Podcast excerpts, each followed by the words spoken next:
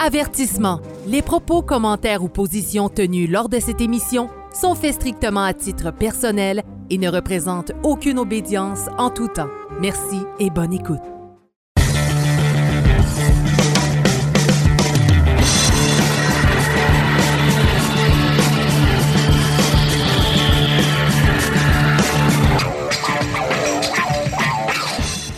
Sous le bandeau, on the road, sur la route, émission numéro 4. On revient de la belle ville de New York et je suis en compagnie de mon frère Yves du Grand Orient du Québec. Finalement, notre sœur Claudia ne pouvait pas venir pour des raisons familiales. Euh, donc, euh, elle a dû rester chez elle. Mais euh, au moins, j'ai eu un, un partner pour venir avec moi euh, parce que sinon, ça aurait été un peu long tout seul parce que la, la majorité parlait espagnol. Donc, je vais t'appeler maintenant mon El Traductor. Si, C'est si, bien. si, muy bien. Donc, euh, ah, merci Yves euh, d'avoir été là pour. euh, en fait, toi, ça t'a permis de, créer plein de nouvelles amitiés, de nouveaux contacts. Puis moi, ben, en même, puis en même temps, ben, tu as pu m'aider à, comprendre qu'est-ce qui se disait parce que le, le, le- je pense que j'en ai déjà parlé dans les anciennes émissions, dans, le passé. Bon, le COMAM, c'est l'organisation américaine. Quand je dis américaine, c'est les Amériques, l'Amérique du Nord, l'Amérique centrale, l'Amérique du Sud, pour euh, la, franc-maçonnerie, ceux qui représentent en tant que tel le CLIPSAS, euh, qui sont, ben, pas, qui représentent, mais qui, sont, qui font partie du CLIPSAS. Donc, on- cette année, ça se faisait à New York. Euh, il y a eu euh, quoi, à peu près 17, 17 obédiences qui étaient, présentes, de ce que j'ai compris. Euh, 11, 11 membres du COMAM, puis je pense que les, les six autres étaient des observateurs. Euh, habituellement, il y en a quand même beaucoup plus, mais moi j'ai l'impression que avec le- le- le- les restrictions sur les visas, ça a peut-être été plus difficile pour euh, certains pays euh, latino-américains de- de venir faire un tour aux États-Unis. Euh, mais je pense qu'overall, ça s'est bien passé. En tout cas, moi, personnellement, euh, euh, j'ai réussi à présenter Montréal pour les recevoir l'année prochaine, trois jours avant, en fait, le Clipsas. Et ça a été voté à l'unanimité, donc positif. Très heureux de ça. On revient, on revient à Montréal avec... avec euh, deux congrès qu'on va présenter. Puis je suis très heureux de ça parce que ça va permettre de, montrer la maçonnerie québécoise. Puis encore une fois, je vais inviter tous les grandes loges, toutes les loges à vouloir venir euh, participer euh, comme observateur, voir qu'est-ce que c'est cette maçonnerie-là à l'international. C'est sûr que, bon, ça, va ressembler beaucoup à qu'est-ce que vous allez faire localement, mais il va y avoir quand même une belle sauce à l'international, puis vivre, en fait c'est quoi la fraternité euh, internationale? Donc, euh, moi, euh, je suis très heureux de tout ça. Puis, notre voyage a quand même, je pense que c'est bien passé. Quand on a descendu, on a fait notre premier 6 heures de route de Montréal à New York. S'est très, très bien passé. En fait, on a fa- failli pas avoir de, logis euh, la, journée d'avant. Bon, ben, j'ai, euh, je me suis fait euh, annuler notre, notre maison que, j'avais louée au Airbnb. La, personne m'avait indiqué que finalement, avec des problèmes de plomberie, donc il ne pouvait pas nous recevoir. Puis finalement, ben, on, a, on a trouvé une meilleure, euh, un meilleur en fait deal. On a, on a trouvé un hôtel dans le New Jersey à Secaucus, hein, c'est ça? C'est Secaucus? Oui, c'est Caucus. Oui, c'est Caucus. Euh, puis c'était vraiment fantastique parce que cet hôtel-là, finalement, nous donnait accès euh, à un shuttle qui pouvait nous emporter euh, à une station de train. Cette station de train-là, euh, prenait juste, c'est, juste une station de différence avec le New York Penn Station et la, la- la Grande Loge était à quelques rues de là. Donc c'était facile d'accès pour nous. Je vous le dis, ça a été- Finalement, ça a été juste parfait selon moi. Euh, L'organisation a bien fait ça. Euh, bon, il y a eu quand même certaines, certaines choses, mais bon, ça, arrive, euh, ça va arriver, je pense, dans toute organisation. Mais avec la truelle, ils ont bien, ils ont bien terminé ça. Puis c'est avec un cœur rempli de joie qu'on retourne à Montréal. Puis c'est ça. Puis toi, ton, expérience, Yves, sur le commande, c'était ton premier commande, parce que je comprends? Oui, très positif. Le COMAM a un potentiel euh, qui demande à être actualisé. Euh, comme tu l'as dit, c'est une affaire d'organisation, une affaire euh, d'idées courageuses et aussi de temps. Et je crois que la cérémonie de clôture euh, augure bien de l'avenir, du, du proche avenir. Mm. Et à Montréal, je pense qu'on pourra continuer. On va, enfin, c'est toi qui vas avoir, toi et ton organisation qui auront la responsabilité de porter ça à un, à un degré plus élevé, je dirais. Ouais. Euh, ce qui a peut-être été le cas dans le passé, d'après ce qu'on a pu comprendre. Ouais. Et euh, la franc-maçonnerie nord-américaine nord- euh, est très présente en Amérique du Sud euh, depuis euh, les guerres d'indépendance des pays qui se sont séparés de, de l'Espagne. Mm. Il y a une franc-maçonnerie libérale aux États-Unis qui est, qui est un peu plus marginale, mais qui néanmoins était présente Ouais. au COMAM. Et cette franc-maçonnerie-là a, a des choses à dire. Elle a, elle a un patrimoine, elle a une vision. Et euh, ça serait bien qu'elle puisse jouer à égalité avec la franc-maçonnerie européenne. Je parle de la franc-maçonnerie libérale. Ouais. Et le COMAM va aider à, à cette mobilisation pour que notre franc-maçonnerie soit, soit forte et influente. Ouais, ouais. Puis d'ailleurs, euh, tu sais, on, on- on- on parle de- des, des sources de la franc-maçonnerie. Euh, Quand on est allé, en fait, au, euh, à la- je crois que c'est la, la Grande Loge hispano... euh, hispano-latine de New York? Hispano-américaine, peut-être, un nom comme ça. Ouais. Ouais. Et, euh, mais c'est intéressant parce que eux ont reçu leur lettre patente du Grand Orient de France en 1900. Puis c'est, euh, on a même eu des bannières de loge, euh, je pense la loge, la respectable loge de l'Atlantide, Oui. qui, était, qui a été créée en 1900 Oui. euh, à New York. C'est, vraiment le fun de voir ça. Oui, euh, la franc-maçonnerie américaine et sud-américaine a été fortement influencée par les idées révolutionnaires qui ont mené à la Révolution française. Alors, il y a une influence française politique et culturelle Ouais. qu'on voit aussi dans la franc-maçonnerie. Et, euh, et donc, les, les idéaux de la République, liberté, égalité, fraternité, ont, ont essaimé en, Ben ouais. en Amérique. Euh, et euh, la franc-maçonnerie américaine en, en- en est toujours influencée. Et donc, cette obédience qui nous a reçus à New York a, re- a- a obtenu ses, ses lettres patentes, hein, c'est un Ouais. terme que tu pourras expliquer, du Grand Orient de France en 1900. Et à la même époque, le Grand Orient de France a, a fondé une loge à New York qui s'appelle l'Atlantide. C'est un beau nom, hein, c'est Ah le- oui. le continent disparu. C'est ça. On espère qu'il Qui va réapparaître bientôt. oui, que ce soit une terre, que ce soit une terre ferme, ben oui, c'est ça. qui ne va pas être submergé par je ne sais quoi euh, trop bien, euh, bien prochainement. Et euh, l'Atlantide, c'est une loge qui a donc presque 120 ans d'histoire et qui est, euh, qui est pas mal animée par les fonctionnaires des Nations Unies, fonctionnaires français, euh, belges, suisses, francophones des Nations Unies. C'est une loge très riche de, de, de débats d'idées, d'implications euh, sociales, parce que ces gens-là sont au cœur des problèmes que vive notre monde. Et euh, j'ai vu également que dans cette loge où nous avons eu le COMAM, Ouais. il y avait la bannière de la Grande Loge féminine de Belgique. Oui, je crois que c'était dans les mêmes années aussi. Ça, je me souviens pas. Ouais. Et j'avais pas entendu parler de cette obédience qui possède une loge à New York. Alors, ce, ce temple maçonnique qui est très ancien, un peu Ouais. euh, vieillot, on pourrait dire, Oh, oui, oui, oui. Euh, est Absolument. quand même au cœur de la franc-maçonnerie libérale euh, à New York. Oui, oh, oui. Puis d'ailleurs, euh, hier, euh, durant une de nos nombreuses conversations, tu me parlais aussi de, la- de- je pense qu'on en a parlé un peu aussi là, là, euh, de l'influence du français euh, aux États-Unis, que même à un point, euh, les, les Américains avaient quasiment voté pour avoir la langue française comme la langue majoritaire dans, dans- dans ce pays, c'est ça? Oui, ben, je ne suis, pas- je suis pas historien comme Jacques- le frère Jacques Ruellan, Ouais. mais je me souviens que au lendemain de la guerre d'indépendance, les, les, les- les leaders de, de- de- de ce mouvement indépendantiste américain, ma- Madison, Jefferson, dont plusieurs euh, étaient francs-maçons, inspirés par, euh, par les idéaux de la République aussi, Ouais.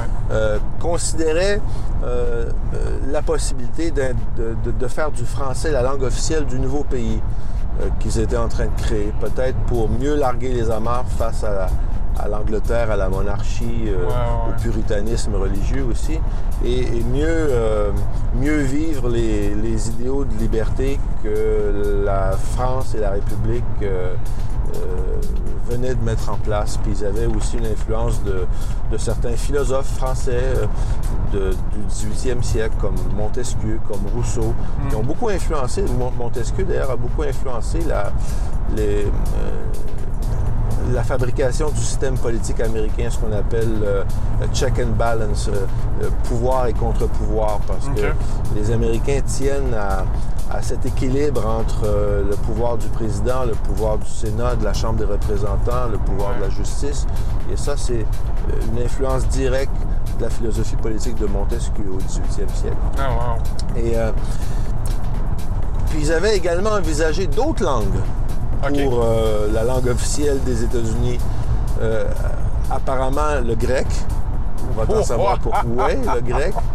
Euh, une langue autochtone. Je pense que c'était le Sioux ou je sais pas quoi.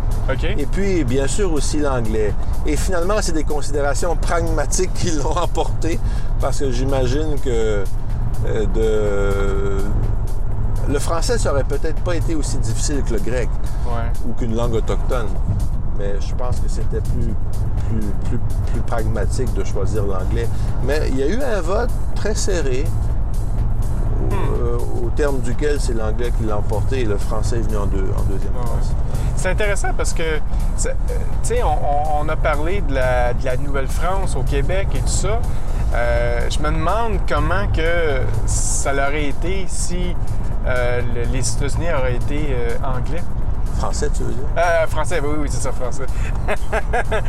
Qu'ils sont encore anglais. Ben, oui. c'est, nous qui, aurons- qui aurions dit aux, aux anglophones du Canada speak white. Là, maintenant, c'est nous qui, nous qui nous le faisons dire. Ouais, c'est ça. Les Ah, positions auraient peut-être été inversées. Ah ouais, c'est fantastique. Mais tu sais, tu vois, l'influence, en tout cas, de la maçonnerie, tout ça aux États-Unis, euh, puis surtout la, la maçonnerie française, mais ça va plus loin que ça aussi. Ça va jusqu'en Amérique du Sud. J'ai vu, bon, euh, j'ai parlé avec plusieurs frères euh, aussi le Grand Orient aurait donné euh, plusieurs lettres patentes à, à d'autres, d'autres obédiences en Amérique Oui, euh, l'obédience brésilienne, euh, très active au sein du COMAM, là, le Grand Orient du Paraná, je pense, C'est, euh, oui, oui, c'est ça, du Paraná, oui. qui est, qui est, je pense, un État du Brésil. Le. Brésil, c'est, une fédération. Oui.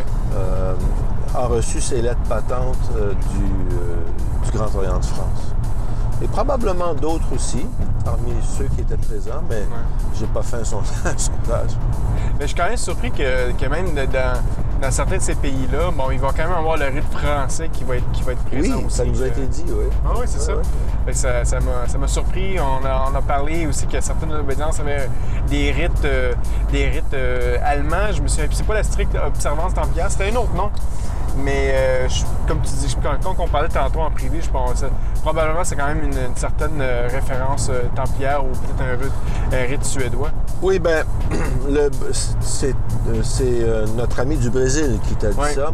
Et le Brésil, ben, c'est une terre d'immigration majoritairement portugaise, un peu espagnole, un peu italienne, mais avec aussi des, des immigrants français, suisses et allemands qui sont arrivés au 19e siècle. Ouais, ouais. Et peut-être que ce sont eux qui ont amené cette, euh, ce rite-là ouais. provenant d'Europe euh, centrale. Écoute, euh, en fait, la question pour 2019 a été un peu inspirée de toi. Donc, on pourrait peut-être déjà se préparer d'avance. Qu'est-ce que tu as Ouais, ouais. Euh, bon, un de nos frères, euh, justement, euh, qui, est- qui- Louis. qui vient de ou Louis, qui vient de la Grande Loge, qui, qui nous a accueillis euh, pour le commam, euh, dans leur temple, en fait, euh, a posé la question, en fait, euh, sur euh, la, la- en fait, la, la philosophie, la symbolique des, des- des, euh, des degrés euh, Ouais. pour, pour la maçonnerie. Donc, euh, je, te, je te lancerai cette question-là. Toi, toi qu'est-ce que tu en penses? Ben écoute, de je ça? sais pas parce que j'étais absent quand il a parlé.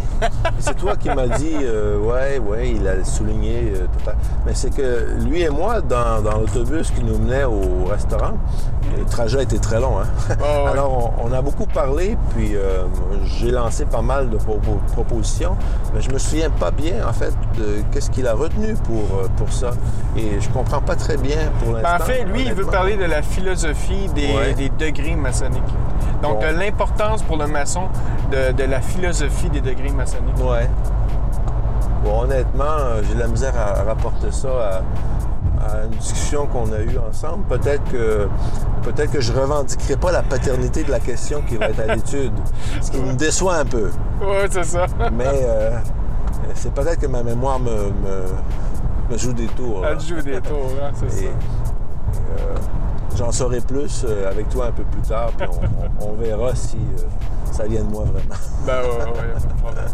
Euh, écoute, Yves, on va aller à notre première pause publicitaire. Oui. Puis on va prendre le temps de, de- de bien, euh, bien, bien, bien se reposer. Puis on, on va revenir probablement après le dîner qu'on pourra conclure euh, D'accord. cette belle émission. On aura peut-être retrouvé la question. Alors, on aura probablement retrouvé la question. Donc là-dessus, mesdames et messieurs, euh, restez avec nous. Puis on revient tout de suite après.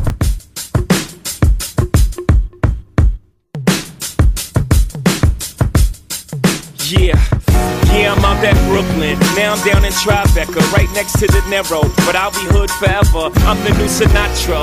And since I made it here, I can make it anywhere. Yeah, they love me everywhere. I used to cop in Harlem. All of my Dominicanos right there up on Broadway. Pulled me back to that McDonald's. Took it to my stash spot, 560 State Street. Catch me in the kitchen like a Simmons whipping pastry. Cruising down A Street, off white Lexus. Driving so slow, but BK is from Texas. Me, I'm out that Bed-Stuy, home of that boy Biggie. Now I live on Billboard, and I brought my boys with me. Say what up to Tata, still sipping my ties. Sitting courtside, Knicks and Nets give me high five. Nigga, I be spiked out, I could trip a referee. Tell by my attitude that I most definitely from.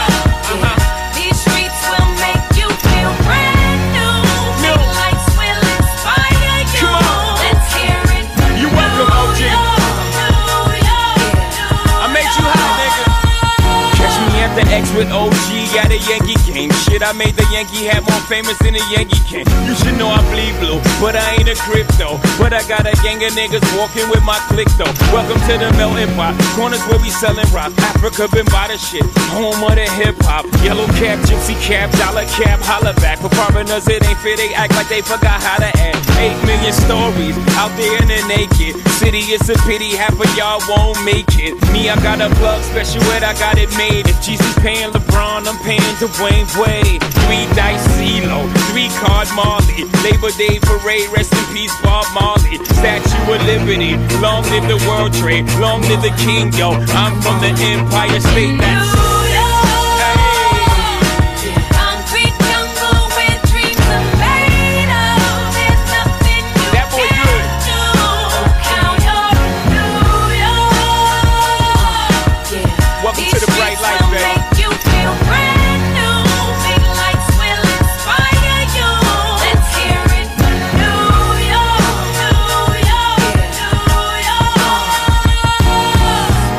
This blank blinding.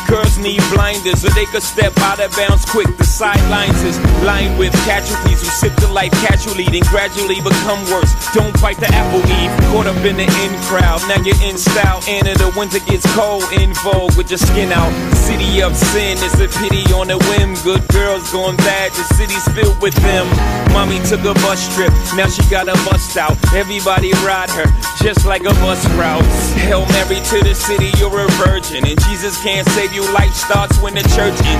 Came here for school, graduated to the highlight. Ball players, rap stars, addicted to the limelight. Empty in May, got you feeling like a champion. The city never sleeps, better slip you an ambient.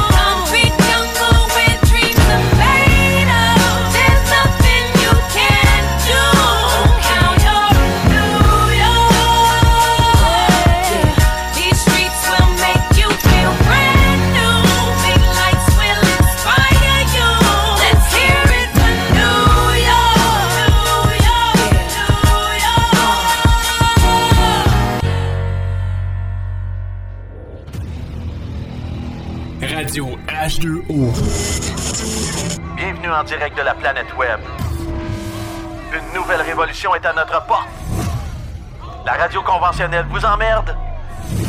Vous avez soif de vraies nouvelles, soif de liberté d'expression. La puissance de la voix. Liberté d'expression.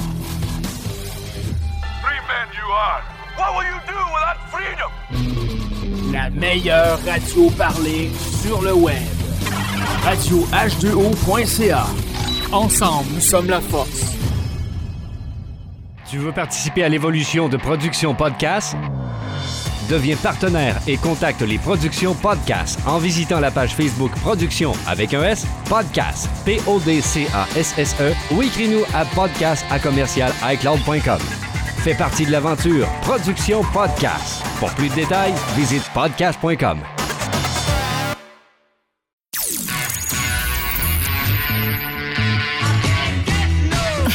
sur Radio Delta, la radio qui rayonne entre les oreilles.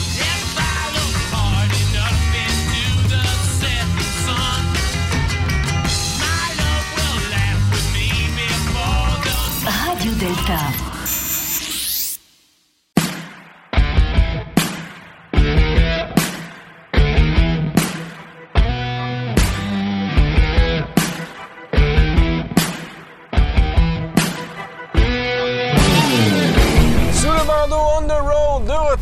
Pause, mesdames et messieurs. En fait, c'est la deuxième pause parce que j'ai oublié d'enregistrer la, la- la suite. Fait que ça, c'est. Oh là là. C'est, c'est- c'est- c'est typique à moi, ça. Bon. Émission numéro 4, encore une fois. Notre retour euh, au, euh, sur, sur le Commam. On est euh, toujours sur la route 87 en direction de Montréal. Et on s'en va au Cheesecake Factory, mesdames et messieurs. Oui, euh, c'est euh, quelque chose que j'ai fortement négocié euh, avec mon frère Yves. Quoique, on dit négocier. C'était pas vraiment négocié, hein? Comment, on- comment on appelle ça, Yves?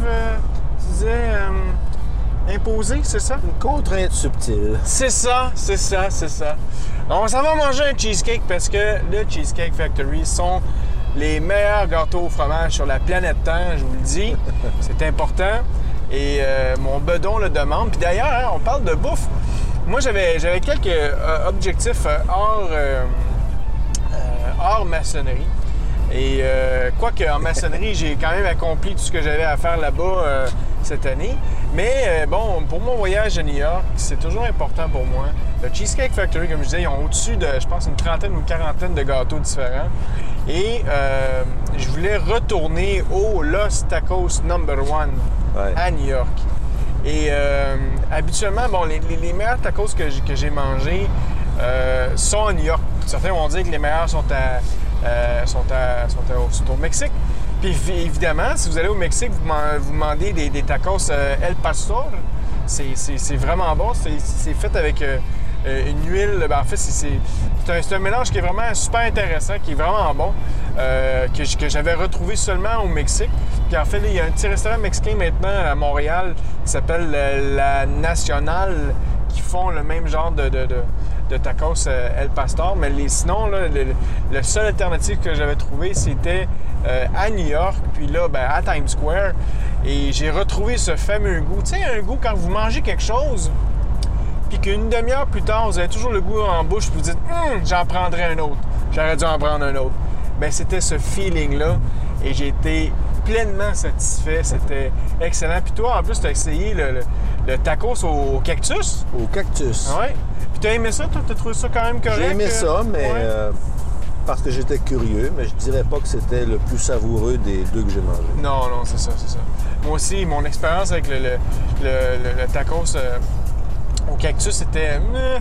c'est- ça coûte pas grand-chose, je trouve, le cactus, moi. Euh, Je veux dire, euh, à part peut-être les épices, là, si on rajoute de la sauce épicée, j'ai pas trouvé un goût euh, intéressant. Peut-être euh, peut-être qu'il manquait les épines.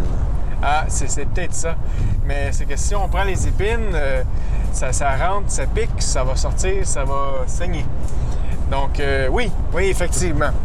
Mais bon, euh, les- les tacos que moi j'ai pris, j'ai pris des tacos au steak et au poulet, c'était excellent. Donc, euh, Euh, donc, c'est ça. Donc, euh, deux objectifs de fait, en fait, pour hors maçonnerie. Et plus que ce que je vous ai dit, on a réussi, euh, euh, la Grande Loge Annie, du Canada, à avoir euh, le commam pour 2018. Bien, ça, va- être fantastique. Puis d'ailleurs, euh, durant, la, pause, on a eu le temps de discuter, en fait, deux fois.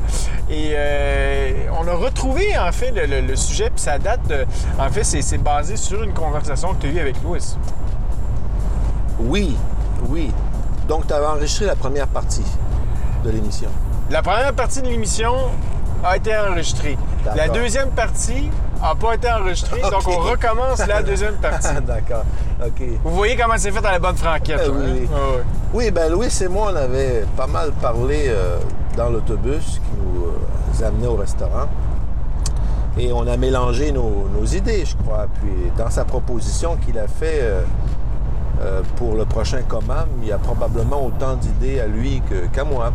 Mais euh, notre préoccupation commune, c'est comment être un franc-maçon au 21e siècle, alors que nos rituels, euh, nos principes souvent euh, ont été rédigés au 18e siècle. Alors, Louis me donnait son exemple personnel que lui s'est converti à l'alimentation végétarienne. Évidemment, quand on devient franc-maçon, c'est pas pour euh, euh, adhérer du coup à une diète alimentaire, là. ça serait un peu simpliste. mais- Sinon, j'ai échoué depuis longtemps oui, c'est ça. Et moi aussi d'ailleurs. Mais euh, manger de la viande aujourd'hui, ça a des implications que ça n'avait pas au 18e siècle. Ouais. C'est un exemple que un franc-maçon aujourd'hui doit pouvoir euh, euh, se confronter aux enjeux de notre temps et se convertir d'une certaine façon, parce que c'est un engagement total. La franc-maçonnerie, c'est pas un engagement à temps partiel. Et ça, d'ailleurs, ça a été un thème qui a été abordé lors des, euh, des planches vendredi. Comment faire de notre engagement quelque chose de durable dans un monde où tout est éphémère. Hein, tout est passager, virtuel. Jusqu'à l'amour, des fois même, peut-être. Et donc, euh, notre préoccupation, c'est, c'est de, de, de- de traduire nos, nos rituels, nos principes et nos symboles de telle manière à ce que ça puisse nous aider à nous confronter positivement aux, aux enjeux du temps présent. Ouais. Et c'est ça qui m'a amené à parler avec toi du, du symbole, parce que en grec ancien, symbolon, c'était un vase Ouais. Que des amis devant se séparer pour longtemps cassaient en deux. Et chacun partait avec une partie du vase. Et quand les amis euh, euh, ou même leurs enfants se, se retrouvaient après plusieurs années, par, par-delà des fois des, des décennies, eh bien, ils recollaient les morceaux Ah oui. du vase et c'était le, le rituel de l'amitié retrouvée. Donc le, le symbole, c'est un morceau du passé qui connecte avec le présent, qui vient euh, illuminer le présent de la chaleur et de l'amitié, du sens Ouais. que possédait le passé. C'est, le passé qui vit malgré les ruptures, qui vit malgré le temps, qui- Ouais. mais qui vient se joindre au présent. Alors, nos rituels ne doivent pas être figés dans le passé. Ils Ouais. doivent permettre d'éclairer le présent. Alors, comment trouver la, la manière de, je dirais pas de les transformer parce que je suis pas adepte de l'altération des rituels, Ouais. mais il faut que dans nos engagements, à tout le moins, nous puissions répondre aux enjeux du présent et il faut que notre engagement maçonnique nous mène à ça. Ouais. Et c'est ça qui explique qu'on doit reviser nos rituels, notamment nos principes, pour que ça soit les principes du 21e siècle, enfin, des principes propres aux enjeux du 21e siècle et pas uniquement au 18e siècle. Oui, c'est ça, parce que, euh, tu sais, on, on a entendu parler de certains frères et de certaines sœurs qui exprimaient le, le- le- le désir de, de- de revenir euh, aux origines des années 1800. Oui. Euh, moi, selon moi, bon, ben, c'est de, de vivre dans le passé. Autant que planifier trop pour le futur, c'est pas, pas plus bon pour moi. Moi, pour moi, c'est comme la chambre du sais, de, de vivre au moment présent, de voir la réalité, comme tu dis, de voir la réalité, puis de dire, OK, bon, ben, voici comment qu'on doit s'ajuster. Puis en tant que maçon, euh, comment qu'on peut changer, changer la société d'aujourd'hui. Parce que c'est pas avec les, les principes de 1800 que tu vas changer le, le- le- aujourd'hui. C'est, en 1800 que tu peux le changer. Oui, oui. Et probablement que les changements qui ont été faits en 1800 fait en sorte la société qu'on a aussi aujourd'hui. Oui. Fait que c'est. on parle d'une question d'évolution, puis ceux qui, ceux qui vont évoluer, c'est ceux qui vont, tu sais, qui vont, qui vont aller avec le temps, qui vont, qui vont s'améliorer. Ceux qui vont rester dans le passé vont, comme les dinosaures, comme les, les, les- Ouais. les espèces perdues, vont disparaître à fur et à mesure. C'est ça. Oui, effectivement, la vie, c'est une évolution, euh, une évolution naturelle qui nécessite de s'adapter et de créer. Donc, on ne peut pas... Bon, les fougères existent depuis... Certaines espèces de fougères existent depuis 800 millions d'années sans, euh, sans s'être euh, beaucoup transformées parce qu'elles ont trouvé une niche écologique euh, qui leur convient parfaitement. Et voilà, elles restent telles quelles par-delà les millénaires. Ah ouais. Mais nous, les êtres humains, on travaille beaucoup notre niche écologique. Ouais. On, est des, on est ingénieux, on, on est des créateurs, on, on transforme. Et en même temps, euh, bon, on brise des choses et on les répare, ce que fait pas la fougère. La fougère Ouais. brise rien, puis elle n'a pas à réparer son environnement. Ouais, ouais, ouais. Et, et- et donc, ça serait inimaginable que la franc-maçonnerie reste figée dans, dans des formes du passé. Même l'Église a su, euh, pas beaucoup, mais quand même, et euh, notamment l'Église protestante qui a ordonné des premières femmes prêtres, Ouais. on, on voit bien euh, une évolution. Je ne sais pas si le catholicisme fera la même chose, mais moi, donc pour revenir à, à ces frères dont tu parlais, je trouve qu'ils sont euh, sous le coup d'un fantasme de la pureté originelle. Hmm. Hein? Mais la pureté originelle, on, on l'a perdue à partir d'Adam et Ève et je ne crois pas qu'on puisse la retrouver sur Terre. Ouais, ouais. Et, et donc, il faut trouver un juste milieu entre cette pureté originelle d'un rituel fantasmé et euh, un caprice qui amènerait euh, les loges à adapter, à transformer les rituels de manière frivole. Ouais. Et moi, j'en appelle un juste milieu. Et le juste milieu, comment on peut le réaliser concrètement? Eh bien, c'est en possédant des structures démocratiques où il y a des instances compétentes qui peuvent euh, réfléchir, non pas euh, une fin de semaine de- durant, mais sur un, le moyen terme, Ouais. sur la, la pertinence de changer euh, ceci ou cela Ouais. et ensuite de, de procéder d'une manière consensuelle et démocratique, et peut-être même aussi en, en- en se concertant avec euh, d'autres obédiences qui ailleurs dans le monde ont les mêmes rites et sont confrontés à des enjeux similaires. D'où la nécessité pour des instances comme le COMAM, le CLIPSAS, puis il y en a d'autres, de permettre ces échanges-là aussi. Ouais. On ne va pas arriver à un rituel unique, c'est impossible. Non. On ne va pas ramener euh, tel, euh, tel rite euh, qui, qui existe en 200 variantes à, à une seule. Ouais. Néanmoins, néanmoins, il faudrait que chacun comprenne ce que l'autre fait, non pas pour l'imiter, mais pour voir un peu jusqu'où on peut aller pour optimaliser notre vie maçonnique, euh, dans le respect de nos traditions, puis en même temps dans la prise en compte du temps présent. Ouais, ouais.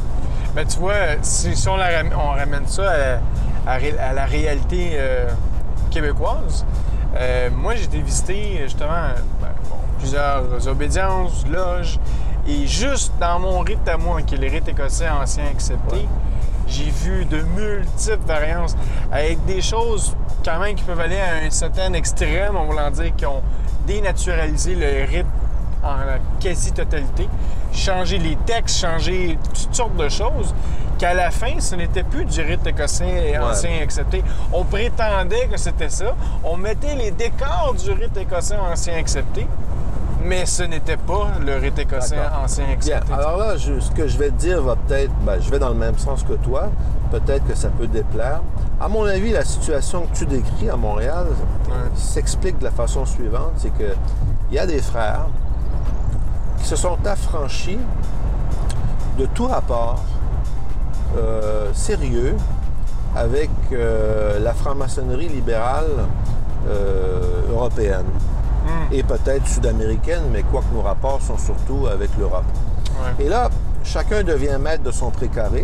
ouais, Il y a des, euh, des loges où les présidents sont les mêmes euh, pendant de très longues années. ouais. Et euh, se développe la prétention de travailler le rite à, sa manière de pouvoir faire un peu ce qu'on veut. Ouais. Et, ça, ça s'explique par un certain repli de la franc-maçonnerie québécoise. Elle a été longtemps fermée Ouais. parce que c'est un, un territoire régulier Ouais. où nous sommes très minoritaires quand nous existons. On existe depuis les années 70. Ouais, ouais, c'est ça. Ça n'a pas une très longue histoire. Et euh, il y a la difficulté d'avoir des liens euh, coopératifs avec euh, la franc-maçonnerie d'ailleurs. Alors, il y, a deux, il y a deux situations. Tu as les loges qui relèvent d'obédience française et qui donc sont soumises à ce que fait le- cette obédience. Et tu as les obédiences, comme les nôtres, qui sont affranchies de toute, euh, euh, toute tutelle ou supervision et qui courent parfois le risque d'aller trop loin euh, en travaillant le rythme. Moi, je pense qu'on a le droit de, si on est souverain, mais euh, on ne peut pas faire n'importe quoi. Et la manière de s'assurer qu'on ne fait pas n'importe quoi, comme je le disais tantôt, c'est de participer à, à- à la- à une franc-maçonnerie qui est mondiale et universelle Ouais. à travers différentes instances, à travers euh, ce droit aux intervisites qui fait que nous pouvons euh, euh, nous connaître. On est sous le regard des autres comme les autres sont sous le nôtre. Et ça, ça nous aide à développer un esprit critique, le respect du rituel, puis en même temps une forme de liberté de conscience pour pouvoir adapter aux besoins, je dis bien aux besoins, celui-ci. Est-ce que selon toi, ce serait une question d'ego, tout ça? Parce que, tu sais, euh, tant, qu'à dénaturaliser un rituel, ben pourquoi pas partir, euh, partir son propre rythme avec ça, tu sais? Ouais. C'est, un thème qui est récurrent, ça, chez les francs-maçons, l'ego. Ouais. Là, je te donne une réponse très personnelle, Franco. Ouais, ouais, Moi, je suis pas venu en franc-maçonnerie pour euh, effacer mon ego. Je crois pas que c'est possible. Et je pense même que l'orgueil ou l'ambition peut servir de noble cause. Tu le vois avec euh, certains politiques, tu le vois avec certains artistes. C'est pas des euh, c'est pas des moutons, tu vois. Alors, comment faire en sorte que ces ambitions peuvent euh, puissent euh, participer à- au grand œuvre? Hmm. ben moi, je pense que c'est en trouvant son alter ego. Ah. Et nous, en franc-maçonnerie, on a un beau principe qui est celui de la triangulation de la parole. Il n'y a, pas- il y a pas seulement ma parole. Et il n'y a pas seulement la tienne, parce qu'on peut en, en- en rester à une opposition, tu vois. Et il faut donc trouver un tiers, un médiateur, pour euh, que la, la parole euh, circule et Ouais. qu'il y ait cette triangulation. Si je dis je, je salue les trois, je vous salue sur les trois points du triangle, ça veut Ouais. dire que je salue les, les deux points de vue qui se sont opposés et le troisième qui a permis la conciliation et la concorde. C'est Ouais. ça que nous visons. Alors moi, je pense que le dépassement de l'ego, c'est d'aller vers l'alter ego et avec l'alter ego, de- d'accéder à une conscience qui est plus grande que l'ego, qui est- que, que Carl Gustav Jung appelait le soi. Donc, c'est pas la diminution de l'ego, c'est l'élévation de l'ego. Et pour moi, c'est très différent parce que la diminution de l'ego, c'est une certaine euh, compréhension peut-être occidentale du bouddhisme, où il s'agit de, de s'éteindre au niveau de ses désirs et de ses ambitions parce que tout est vanité, comme disait l'Ecclésiaste. Mais moi, je pense pas que tout est vanité. Je pense qu'on doit créer, travailler ensemble et l'ego doit, par l'alter ego, par la rencontre de l'autre, euh, s'élever à une forme de conscience qui est plus grande et qui tend vers l'universel. C'est vraiment intéressant. Écoute, pour, l'année prochaine, pour le COMAM, ça va, ça va être une question qui devra être abordée justement. Euh, comment, qu'un, comment qu'un maçon aujourd'hui peut vivre au 21e siècle? Oui. ça, ça va, ça va- ça va être, un- ça va- ça va être important. Euh, Et un arrêt obligé au Cheesecake Factory. Et- ça va faire partie des statuts. Oui, oui, absolument. Il faut que tout maçon, et là je vais le répéter, mesdames et messieurs, tout maçon a une obligation d'aller manger au moins va un dans le cheese- règlement général. Ouais, ouais. Un règle- c'est ça.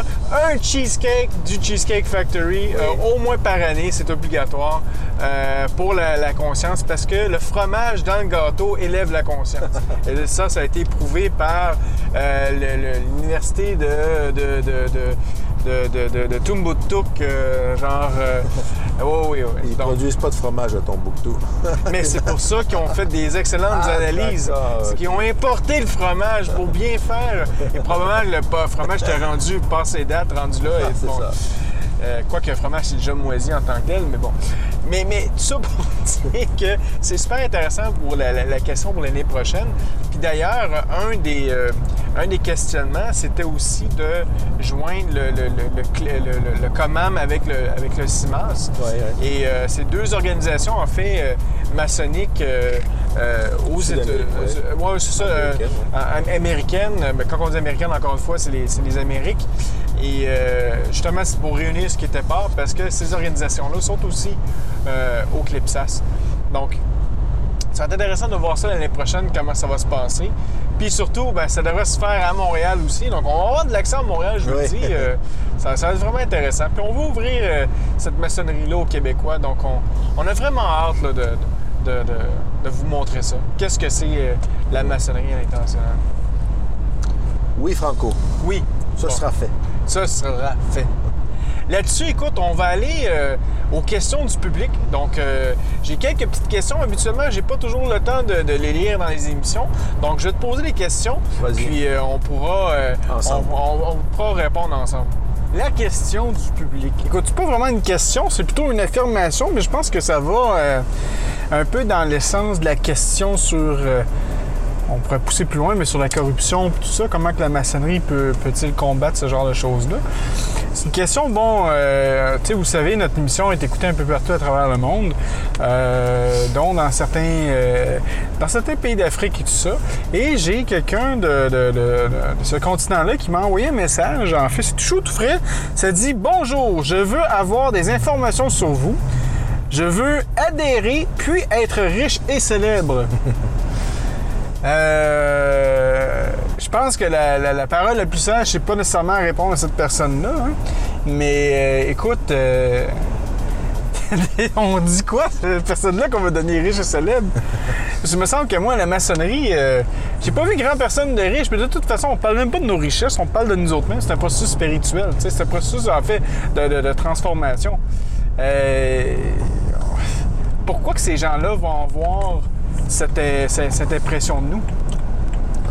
Ben, parce que c'est, la réalité d'une partie de la franc-maçonnerie mondiale et africaine particulièrement, parce que faut quand même se dire les choses. La franc-maçonnerie africaine est une franc-maçonnerie de pouvoir Ouais. qui a à voir avec euh, le pillage des ressources de l'Afrique auquel euh, se livrent plusieurs, plusieurs puissances occidentales. Et euh, il y a des scandales qui ont éclaboussé la, la franc-maçonnerie française, on nommera pas d'obédience, Ouais. mais euh, où la, la corruption et l'exploitation des ého- éhontée de certaines ressources euh, sont, sont clairement manifestes. Alors, euh, pour, pour des jeunes Africains qui voient leur horizon bouché en termes de, de potentiel d'éducation, ben, un des moyens euh, peut-être plus facile d'accéder à, à la reconnaissance, euh, c'est le réseautage. Et la franc-maçonnerie Ouais. est réputée pour, euh, pour être un réseau d'influence qui se livre à un trafic d'influence. Donc, les hommes de pouvoir sont des maçons, qu'il s'agisse de l'appareil d'État ou, ou des entreprises qui exploitent les ressources naturelles, souvent sur le compte de puissances étrangères. Donc, euh, c'est une partie de la franc-maçonnerie et, et ça re- rejaillit sur nous au Québec. Et je t'ai donné l'exemple, si tu me permets d'en parler en ondes.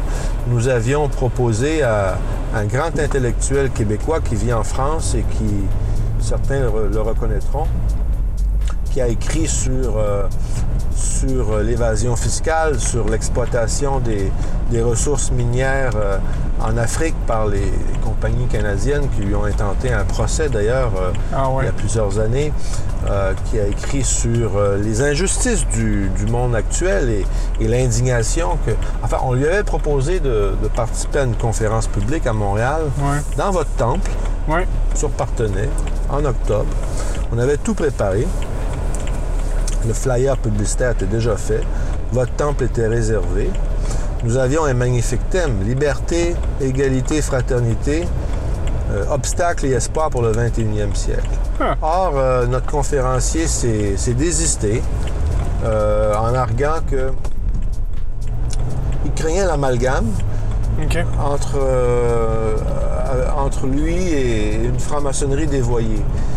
Ayant lui-même enquêté en Afrique sur les scandales de l'exploitation et de la corruption autour des ressources minières, et ayant, bien constaté le rôle euh, obscur et, négatif que la franc-maçonnerie, que certaines obédiences françaises et africaines ont, joué là-dedans, ben, même si il reconnaissait que nous, au Québec, notre, notre franc-maçonnerie n'a absolument rien à voir avec ça, parce que, à moins que je fasse une erreur, Franco, euh, on ne fait pas affaire en Afrique. Là. Non, On pas, absolument pas. On n'exploite pas de, de pétrole ou de bois précieux. Ou, Ou des diamants ou des Des choses diamants. comme ça. ouais.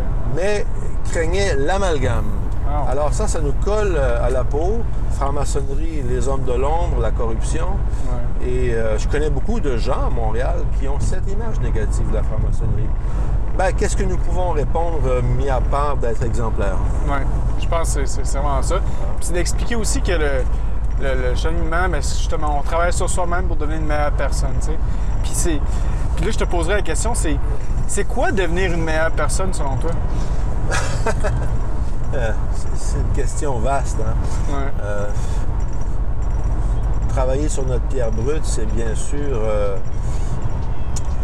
développer l'esprit critique par rapport à nous-mêmes. Souvent, notre esprit critique, il est plus tourné sur les autres. hein. Ouais. L'Évangile disait quand même, puis de temps en temps, il faut... tout laïc que je suis, on peut y retrouver ces paroles simples et, et- et- et, en même temps très vraies. Euh, il est plus, plus facile de voir la, la paille dans l'œil de l'autre que la poutre dans, dans le sien.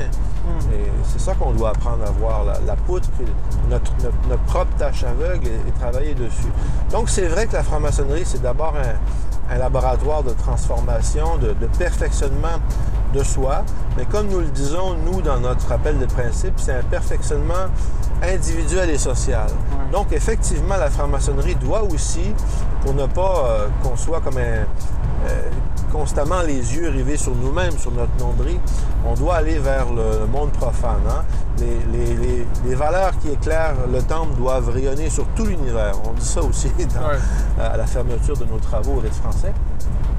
Et là, c'est là effectivement que euh, survient toute la question du réseautage, de la capacité d'avoir une influence, de faire la différence dans le monde profane. Et pour ça, effectivement, il ne faut pas avoir peur de s'engager, chacun dans son milieu. Puis euh, en France, ils, le font depuis longtemps en, créant des, des amicales au sein de plusieurs instances euh, gouvernementales et, et importante dans la société civile. Et, c'est comme ça que des progrès aussi sont réalisés. Donc, tantôt, je soulevais la face euh, noire de la franc-maçonnerie dévoyée, mais il y a aussi la face lumineuse d'une franc-maçonnerie qui a contribué à améliorer le monde. Et, et ça, on le prépare en loge, mais il faut être capable aussi d'aller vers le monde profane. Et, nous, au Québec, c'est notre défi parce qu'on est une jeune franc-maçonnerie. On a zéro réseau d'influence, enfin pas nous, mais Ouais, c'est ça. et euh, il ne s'agit pas de, de faire du business, mais il s'agit de- d'améliorer notre capacité à avoir une prise directe sur le monde qui nous entoure. Pas juste en étant exemplaires nous-mêmes, ce qui est déjà un très rude défi, mais en, en pers- en influençant le, le monde profane. Ouais. En devenant végétarien. Ben, disons, là, on- moi, moi, ce midi, c'est ce que j'ai fait. Oui. Mais peut-être que ce soir, enfin, c'est- une tâche difficile. Et moi, je suis pas pour les mesures trop radicales. Parce que je sais que les conversions à 360 degrés, souvent, euh, sont suivies d'une- d'un retour à l'état d'origine. Donc, je suis pour des transitions. Et qui dit transition dit... euh, euh, on dit bien que la franc-maçonnerie est une société progressive philanthropique et philosophique. Qu'est-ce que ça veut dire progressive? Ça veut dire que malgré que l'initiation, c'est que tu reçois la lumière, mais l'initiation, on la revit et on la refait aussi au grade qui succède. Ouais. Donc, effectivement, c'est progressif et moi, je crois à cette transition-là vers euh, un homme et une humanité meilleure. On n'y arrivera pas demain, Franco. Non, non, non. Puis probablement que même quand ça va être nos derniers, derniers jours avant d'aller à l'Orient éternel, on n'aura pas fini notre, notre travail, c'est sûr, certain. Non, je pense bien. Euh, puis, puis rapidement aussi, pour conclure sur cette partie-là, euh, je dirais aussi que, tu sais, la maçonnerie, on prend, tu sais, il y a une expression qui dit qu'on laisse nos métaux à la porte. hein. Ouais. Donc, on. Tout ce qui est richesse, politique, religion, on ne parlera pas de ça en, en Ouais, maçonnerie. Oui, il va y avoir quand même des sujets qui vont être faits à l'extérieur parce qu'on est une fraternité qu'on va, va parler ensemble, mais quand même à l'intérieur, on se concentre pas sur ces attributs-là. Pour moi, euh, deux des paroles les plus importantes de nos rituels, c'est effectivement lorsque le maître de cérémonie, chez nous, c'est lui qui nous euh, demande de laisser nos métaux à la porte du temple. Ouais. Euh, et ensuite, lorsque nous fermons les travaux, euh, la toute dernière parole que nous prononçons, on peut le dire en ondes, là, c'est Ouais. Je me retire en paix sous la loi du silence. Et ça, pour moi, c'est très important et c'est tellement, très, tellement difficile aussi de, de, de pardonner, d'être capable de passer la truelle, comme nous disons, afin que les, les- les- les petites animosités que nous vivons les uns avec les autres, parce que que ce soit en loge ou dans la vie profane, euh, nous sommes, euh, nous sommes au contact des autres, euh, parfois en rivalité, puis ça peut aussi euh, s'exprimer en loge. Mais je me retire en paix sous la loi du silence. Je vais faire un effort pour pacifier, me pacifier à l'égard des autres qui forment avec moi la loge et. Ouais, ouais. Et ça, ça me paraît fondamental. Et on l'oublie trop souvent. Il y avait un philosophe grec de l'Antiquité, Épictète, qui disait Chaque homme a deux anses, prends-le par l'anse où il est ton frère. Malheureusement, beaucoup de maçons voient l'autre anse, Ouais, celle ça. par laquelle ils sont euh, Qui se blessent, séparés. ouais, ouais, c'est ça. Et là, on en reste là. Mais je me retire en paix sous la loi du silence, c'est vois l'anse par laquelle l'autre est ton frère. Est-ce que tu pourrais dire que chacun de ces frères-là pourrait avoir une moitié du pot euh, qui a été brisé, puis après ça, il faut se les recoller? Oui, bien sûr. Oui, et- oui bien sûr. Et, et- et la- notre chaîne d'union nous lie dans le temps comme dans l'espace. Alors, Ouais. euh, c'est c'est comme- c'est à travers cette chaîne d'union que les, les maçons qui forment l'égrégore euh, se relient à ceux qui étaient là avant et, et, permettent la continuation du travail, la chaîne qui va vers le futur. Bien sûr. Et ces morceaux-là doivent rester euh, unis. Constamment, ils subissent des chocs, Ouais. mais constamment, nous pouvons refaire euh, les alliages et les, les rendre euh, aussi solides que du pur métal, comme nous disons. Effectivement. Écoute, là-dessus, mon frère, c'est la fin de l'émission. Un grand merci. Écoute, on a réussi à, à la terminer euh, d'une manière Oui, ou d'une autre. Malgré euh, le cheesecake, malgré le cheesecake. Oh là là là là. la pause cheesecake. Ah oui, la pause cheesecake, elle a été euh, ça fait absolument. presque perdre la tête. Ou oui, et fait presque fait prendre du poids. Ah, ça, Donc, c'est à peu euh, près certain, mon cher. Ouais, c'est ça. Donc, un grand merci, un grand merci à tout le monde qui nous a écoutés. Euh, exceptionnellement, cette émission sera disponible à tout le monde. Donc, euh, tous les membres qui sont Patreon ou pas, sur la page Facebook euh, euh, de, le- sous le bandeau, et qui va être disponible sur, euh, sur euh, YouTube, euh, pas sur YouTube, excusez-moi, mais sur iTunes, euh, sur Android, euh, euh, disponible un peu partout. Et euh, si, vous voulez, si vous voulez venir nous encourager euh, et supporter dans notre initiative du podcast, ben vous pouvez le faire via notre page Patreon, donc euh, patreon.com barre oblique sous le bandeau. Si vous avez d'autres messages comme euh, ceux que j'ai reçus ou des, messages constructifs, des commentaires sur l'émission, vous pouvez le faire via courriel, donc à info@souslebandeau.ca. Sinon, via notre page Facebook, facebook.com barre oblique sous le bandeau. D'ailleurs, on a des t-shirts qui sont disponibles. Si vous voulez nous encourager, on fait vraiment pas de sous avec ça. On fait environ 2 US par chandail. L'important, c'est si vous aimez notre émission, vous voulez nous supporter, vous pouvez aller sur notre boutique en ligne qui est sur euh, souslebandeau.ca, barre oblique boutique. Là-dessus, ben, mon nom est Franco et je vous dis à la prochaine. Bye bye!